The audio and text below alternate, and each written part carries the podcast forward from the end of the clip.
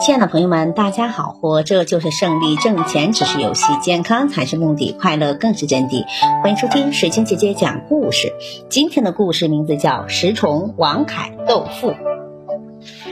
晋武帝统一全国后，奢侈成风，大臣们把奢侈当作体面事儿，比富斗富。在京都洛阳。当时有三个有名的富豪：杨秀、王凯、石崇。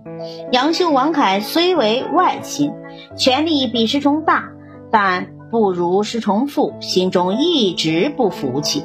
石崇的钱是从哪里来的呢？原来他当了几年冀州刺史，在这期间，他除了加紧搜刮民膏。民脂民膏之外，还干过一些肮脏的勾当。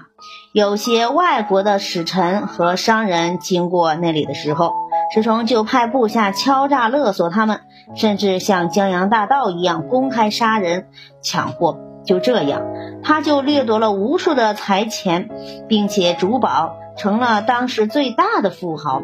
王凯为了炫耀自己富，在他家门前的大路两边两旁。加到四十里，用紫丝编成了屏障。谁要上王凯家，都要经过这四十里的紫丝屏障。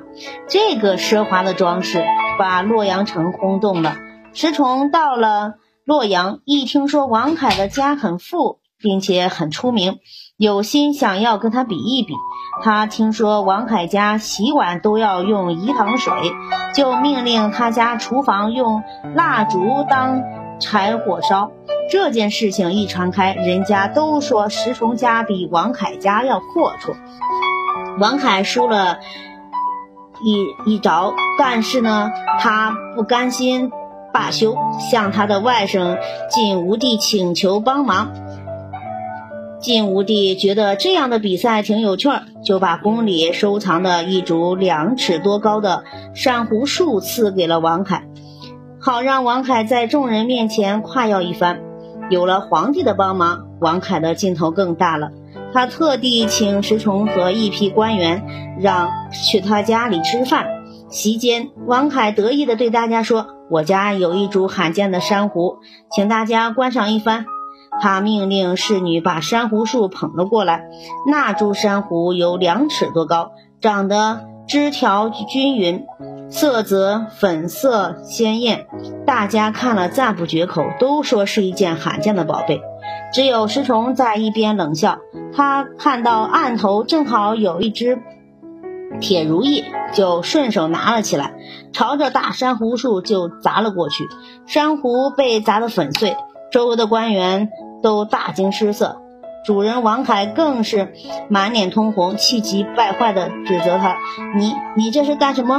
石崇嬉皮笑脸地说：“你别生气，我还你就是了。”王凯又是痛心，于是又是很生气，连声说：“好好好，你还。”石崇立刻叫随从去他家里的珊瑚树通通搬来，让王凯挑选。